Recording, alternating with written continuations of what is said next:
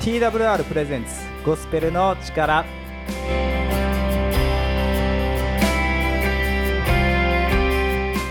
皆さんこんにちは。今日もゴスペルの力始まっていきます。今日のパーソナリティは小松と。青木です。どうぞよろしくお願いします。最近毎週はですね青木さんと一緒にこう撮ってるんですけどもやっぱり楽しいですね一緒に撮ると。そうですねまあ、先週は「アキラとアキラ」っていう邦画について話してくださいましたけどもなかなかあの邦画からしかも池井戸潤っていう、まあ、最近売れてるうん小説家と思うんですけども、キリスト教の要素そんなに入ってんだなっていうことは新たな発見だったんですけども、うんそうですね。やっぱりやっぱりこの売れてる作家っていうのはそれだけいろんなものを研究してるでしょうしね。あはいそうですね、は土下座が一つキーでしたけどもそうですね。はい。そこからあキリスト教そういう風に見れるんだなっていうことははい。新たな発見でしたいね。うん。今日もですね映画について話してくださいます。今日はですねちょっと面白い企画というかですね面白いことにチャレンジしてみようかなと思っています。というのもですねあの今までこうこの映画話しましょうかっていうことをですね収録前に話してはいるんですけども今日はですね青木さんがなんと収録の現場にですねお持ちの DVD を10個ぐらい持ってきているんですかね、はい持ってきてその中から僕はですね今9時のように引いてですねこの映画語ってくださいって即興でやりますので どういう感じになるのかって形ですけども僕も分かりません。なので楽しみにお聞きください。はいはいよろしくお願いします。今日もよろしくお願いいたします。ではここで一曲お送りしたいと思います。おっさん美で主を仰ぎ見て力もろたです。ではお聴きください。もうあかん。お手上げや言う時にはほんまにこう上に手上げてやね降参してええんやで。自分で何もかもせんでええねん。天を見上げてギブアップ。神様に任せなはれ。わ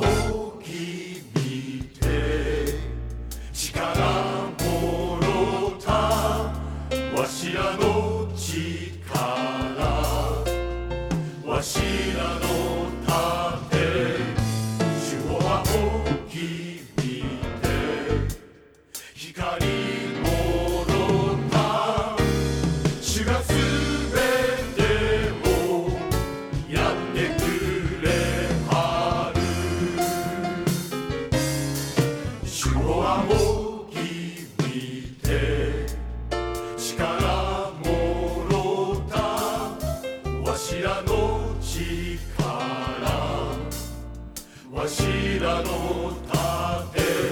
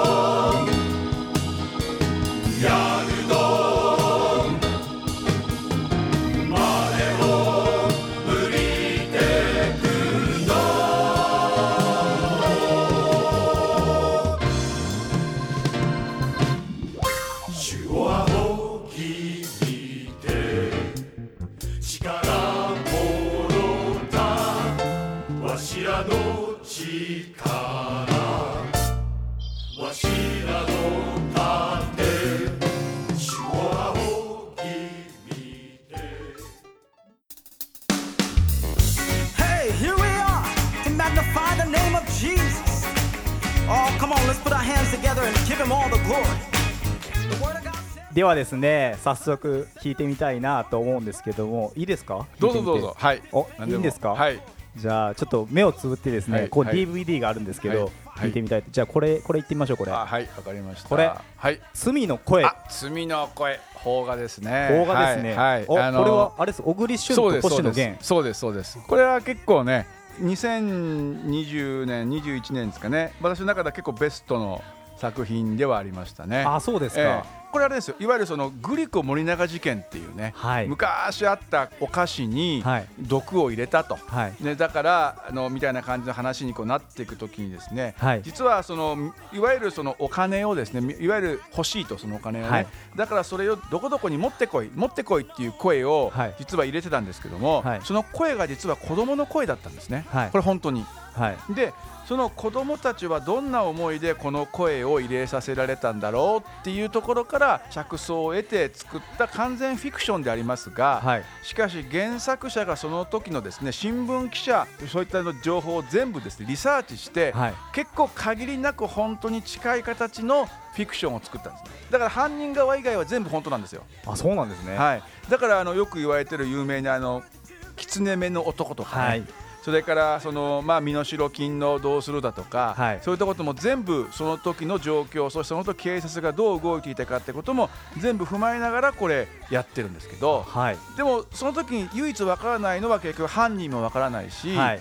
そしてその時の声の主は一体誰なんだろうっていうのがわからないっていう形で、はい。これはあの行くんですね。はあだからそういった意味では、はい。これはどちらかというと今の宗教2世って言われるね、はいあのちょっとだなあの何週間前にやりましたけども、はい。あのおばあちゃんの毒殺のね、はい。宗教2世にも通じるものかなと思うんです。はあなるほど、うん。はい。いうのはそのこの声入れなさいって言われてそれに対してこうひあの嫌だって言えないわけですよ子はい。供たちはね。それを入れることによって実はまさに罪の声。そしてもっと言えばその在籍感にずっと苛まれて生きる人の物語になってるんですね。はあなるほど。はい、だからまあ言ったら、えっと、この中の主人公の一人である星野源演じる、まあ、京都のですねお店を経営しているその若旦那は、はい。あの家を整理している時にこうなんかカセットテープが出てくると。はい。でその声を聞いた時にその声は自分の昔の声だ。でも覚えてないんですそんなこと。はい。でもこれ確かに自分の声だしかもその声にはまさにあのグリコ森永事件のいわゆる京都へ行って高速でみたいなそういったのを入れてるとはいなんでこんなが残ってるんだろうっていうところから、はいいわゆる自分の過去を探っていく話なんですね。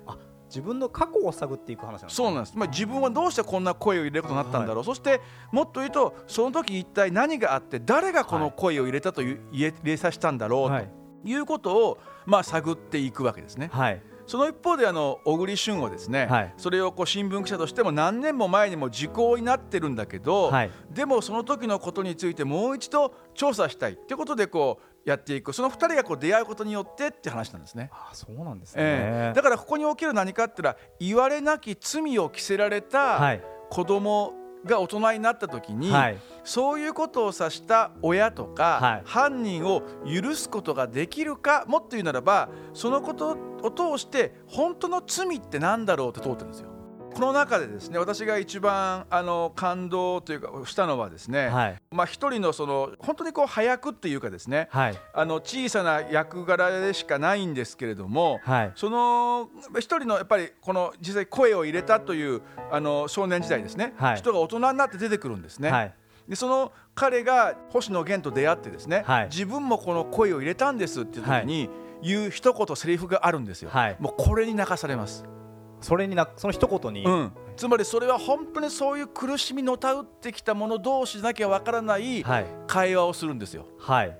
うん、そしてです。実はそれをこの星野源の方は別の誰かがこう肩代わりとかそれをこうこの彼にこう言わないようにしてうまく生活できたんだけど、はい。もう一方はもろにその罪をはい。自分の罪として受け止めて歩んできた人のドラマなんですよ。だからこれは罪の話ですはい。だから罪の声っていうこのタイトル通りなんですけど、はい。その罪っていうのの深みはい。そして人っていうのはどこまで罪深きものとして描かれるかって時に、はい。結構このね財政っていうのは単に悪いことをしたとか、はい。どうこうじゃなくてどういうのかな人の人生をも蝕む罪っていうのはどこから生まれるかっていう話なんですね。はあ罪の根源は何なのかそうそうそうそうです。はそれがはい。やっぱりこう描かれていくときにそれの部分を非常に見事にエンタメとして、あはい。そしてでも最後に感動に至らしめる。だからね昔の映画であれですけど松本清張の「砂の器」っていうのに通じるような、はい。そういうこうなんかこう物悲しさと同時に罪のリアリティを人々に感じする。もっと言うと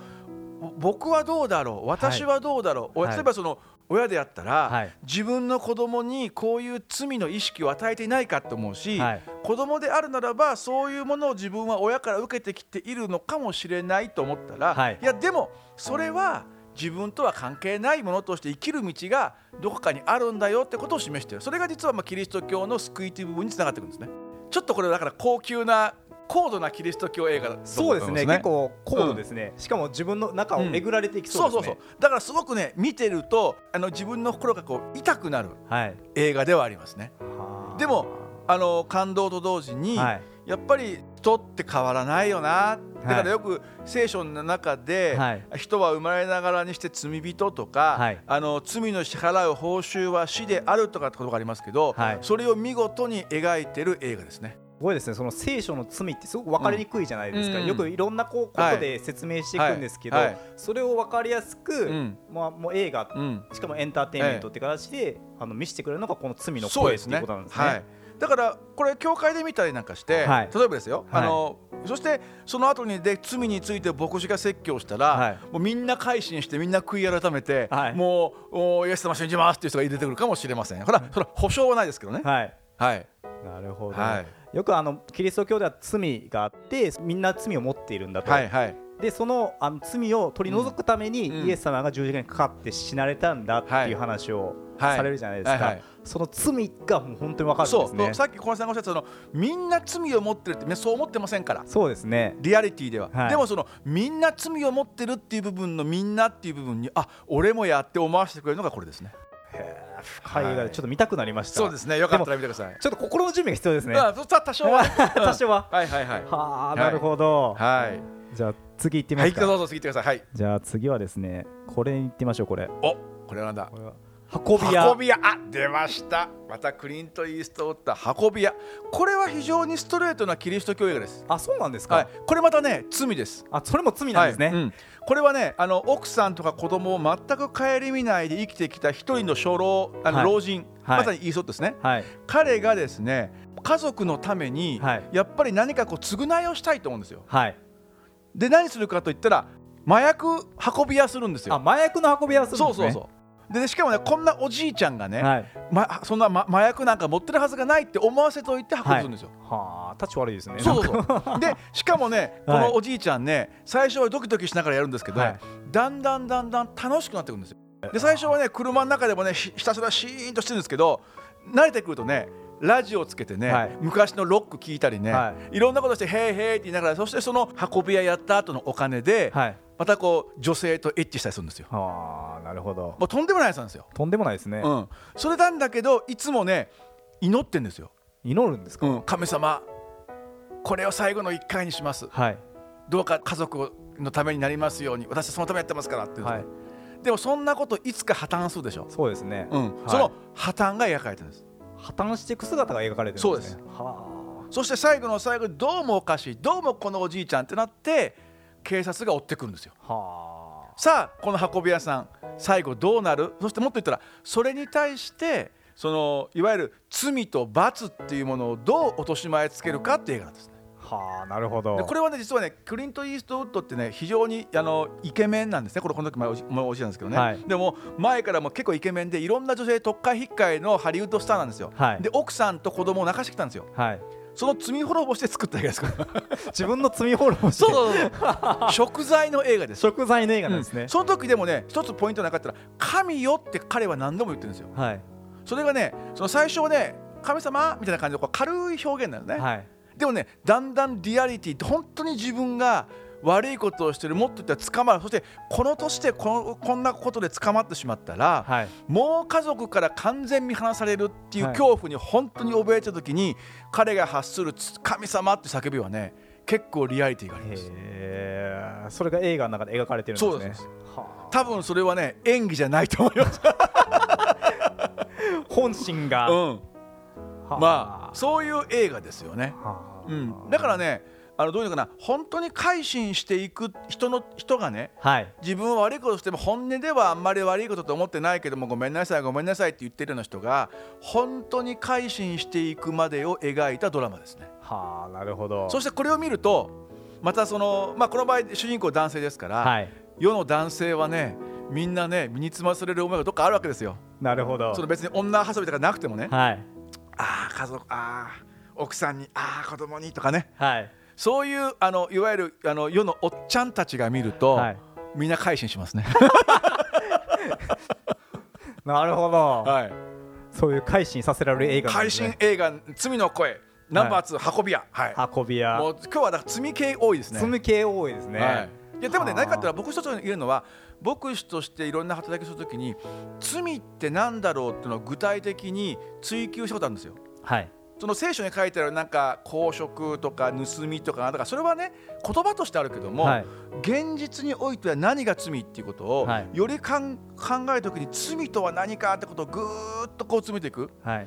その中の一つがやっぱりこの運び屋のこういうものであったり罪の声だったりするし、はい。ここには今ないですけどもあのだいぶ前の中で「セブンっていう映画があります。ブラッド・ピット主演の。セブン「セブン。はい。これが罪の究極を表してますね。どういう映画なんですか？これはあのイエスのあ聖書に書いてあるですねあの7つの大罪ってあるんですよ。はいその7つの大罪の通りに人が死んでいくっていう映画がそれを殺してる犯人がいるんですね。はいその犯人を捕まえようとする刑事さんの話。はいでもその犯人はもうこいつを気違いやこいつはもうあのいわゆるサイコやと。はい。いうことでもうあの何かしようと思う時にいつもこいつはもう異常者だっていうはい。扱いをするんだけど、だんだん追っていってる刑事に刑事に対してと刑事自身が俺ってもしかしてこいつと変われないんちゃうって思い始めてくるんですよ。はあなるほど。そしてびっくりするのははい。映画の途中で犯人が分かるんです。はい分かるところか犯人が自首してくるんですよ。そうなんですか？うん。うん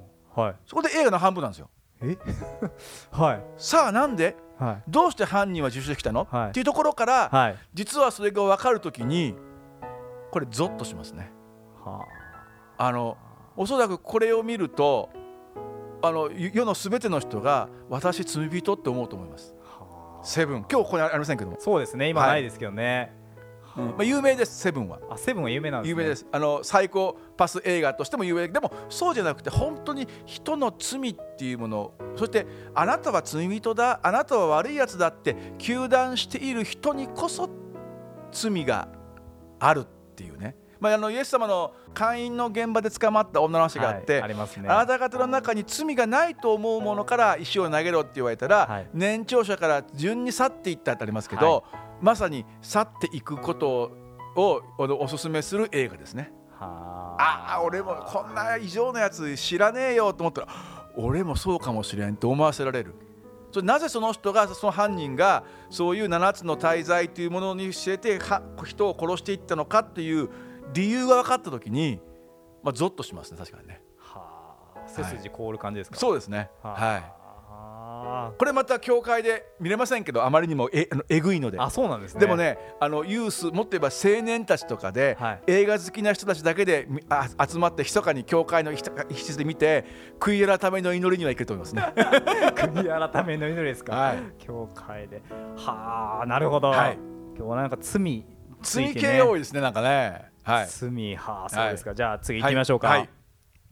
ちょっと減ってきましたけども、じゃあ次はですねこの辺これ行ってみましょうかはい。あディープインパクト。これはストレートにいい話です。あそうですかはい。救いとは何かもっと犠牲とはねこれですね地球にはい隕石が落ちてくるって話なんですよ。はいまあそれで言って一番有名なのはあのあのアルマゲドンっていうね。アルマゲドンはいあブルース・ウィリスりましたねのでもねアルマゲドンと同じ時期に公開したけど私はあのアルマゲドンよりもこれの方が数倍好きです。あディープインパクトですか？はいこれですね非常にどういうのかなやっぱりあのキリスト教的要素強いです。あそうですか。何かやったらねいろんな手手を尽くすんだけど、はい。結局隕石が落ちてくるのを止めることができないってなるんですよ。はい。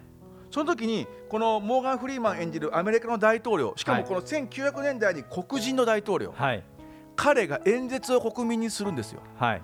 これ感動的ですね。あそうですか、うん、何かあったら私たちはもう人間としてできることは全てやりました。はいもはや私たちにはあの隕石を止める手当はありません。はい。でも皆さん私たちに唯一できることがある。はい。祈りましょう。はい。って言うんですよ。大統領がいいんですね。そうです。はそこにこうアメリカの、はい。その大統領っていうのがどういう存在か、まあはいそのあの今でこそトランプさんとかいろいろ出てきてですねだいぶ変わってきてますけども、はい。この時はやっぱりね宗教的な意味でも指導者として大統領っている。しかもそれを黒人のはいアフリカ系アメリカ人の大統領を描いたっていうのも、とても秀逸ですね。そしてですもう助けがないと絶望したとこに助けがやってくんですよ。はあ。これはただねスーパーヒーローとかじゃないんです。はい。普通の人間だけども、はでもそこにおいて唯一これだけが助かる道じゃないかと思っていくときに、はい。でもその救いをなすべき人は一つ犠牲を払わなきゃいけないんですよ。はい。ここがねまた泣けるシーンですね。は。ブルース・ウィルスはね「あのダイ・ハード」とか、はい。い、ろんな映画のスーパーヒーローのイメージが強いから、はい。彼だったら確かに助けてくれると思うんだけど、はい。これは市政の普通の人々が、はい。しかもね面白いのはアメリカとソ連はがい。連合でチームを組むんですよ。うん面白いですね。面白いですよ。うん、だから今でこそ覚醒の感ありますけどもでもこの冷戦が終わった後の時代に描いたこれ1998年の映画ですから、はいまさに世紀末にいた時にみんなは共に手を取り合いましょう。そして本当に未来のために犠牲をいとわないで行動しましょうっていう。それはまさにキリストの愛っていうのに通じるね、ものがこれ描かれてますね。非常にこう家族愛も描いてますし、はまたこの中にはですねいわゆるそのあの助かるためにシェルターにこう入れる。でもそこはくじなんですよ。はい。ただ選ばれる人選ばれない人いるでしょ。はい。ただ選ばれなかった人はどうなる？ってなった時にそこにこう子供だったり赤ちゃんがいる時にその年長者で選ばれた人がじゃあ変わってあげようって言ったりね。はい。そこにこうやっぱり自己犠牲を描いてますね。はあこれは素直に感動できるディープインパクト。私大好きな映画ですね。感動できそうですねそう今ですそうです。話聞いてて。はい。これはねあのぜひ奥さんとか、はい。もしくは教会で見てもみんなで感動できる涙流す映画ですね。いいですね、はい。ちょっと最後に希望があってよかったです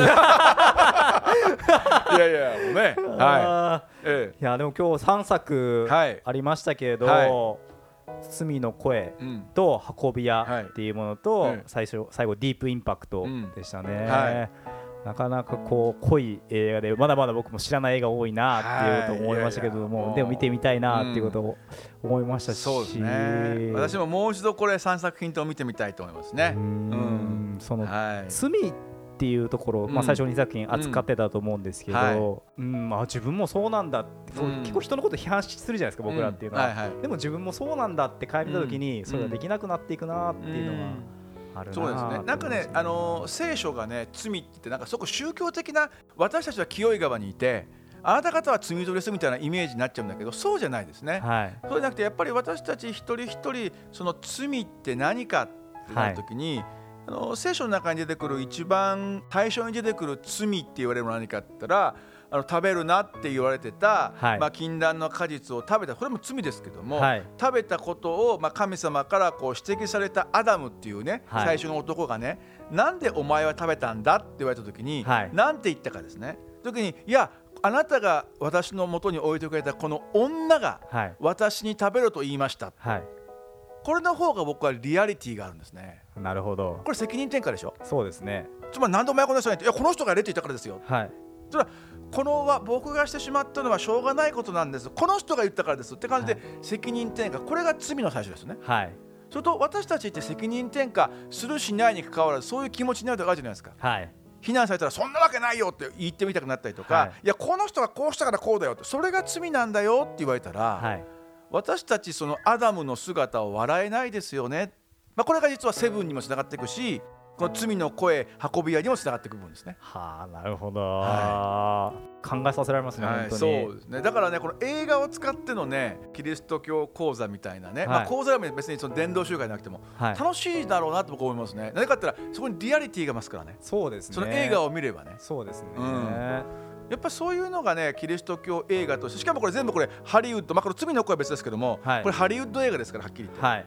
ハリウッド映画の中には必ず罪神救い出てきますね。いろんな要素の中に、それ結構キリスト教要素ですね。そうですそうです。罪ってすごく難しいし僕らこう犯罪のイメージがあるんですけど、でもそうじゃないんだようんっていうのはここで書かれてるっていうことそうですね。人の本質的なものとしてそういうものがありますよねっていうことだし、はい。うん、じゃあそれどうしようもないんですかっていうといやそれでもその解決の道がはい。ありますよってことですし、はい。うん。まあ、ちょっと今日は時間がなくて語れなかったですけどだけど実際それをもっとよりリアリティある現実的なそして若者たちにとっての罪って何かってやっぱり一つは自己嫌悪でしょうね。ああなるほど。自己あ自りますね。分なんて嫌いとかね。嫌だとかね、はい。そこからどうしても抜けられない。はいこれはまさに罪の一つの形ですよね。はい、うん。そうですね、、はい。やありがとうございます。いえいえいえ。なんか思わぬ深みにはまっていったな っていうことは今日思いましたけども。う罪映画たくさん見たいみたいなね。罪三部作みたいなね、はい、さんはい。最後に希望があってよかったよかったですね。ちょっとはい。キリスト教っぽく、はいしてくれそうですけども。はい。ありがとうございます。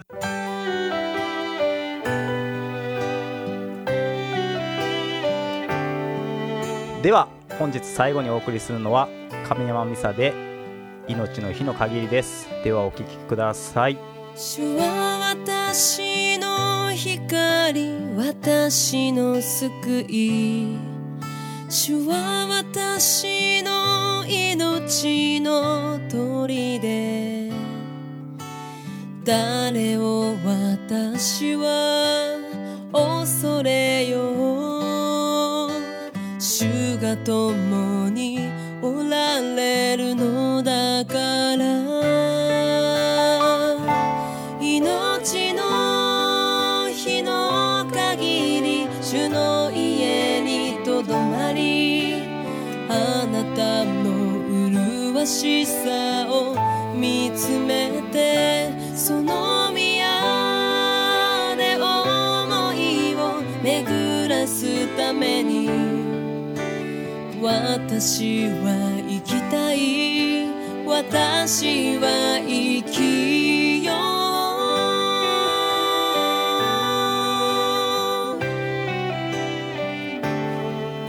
主は私の光。私の救い。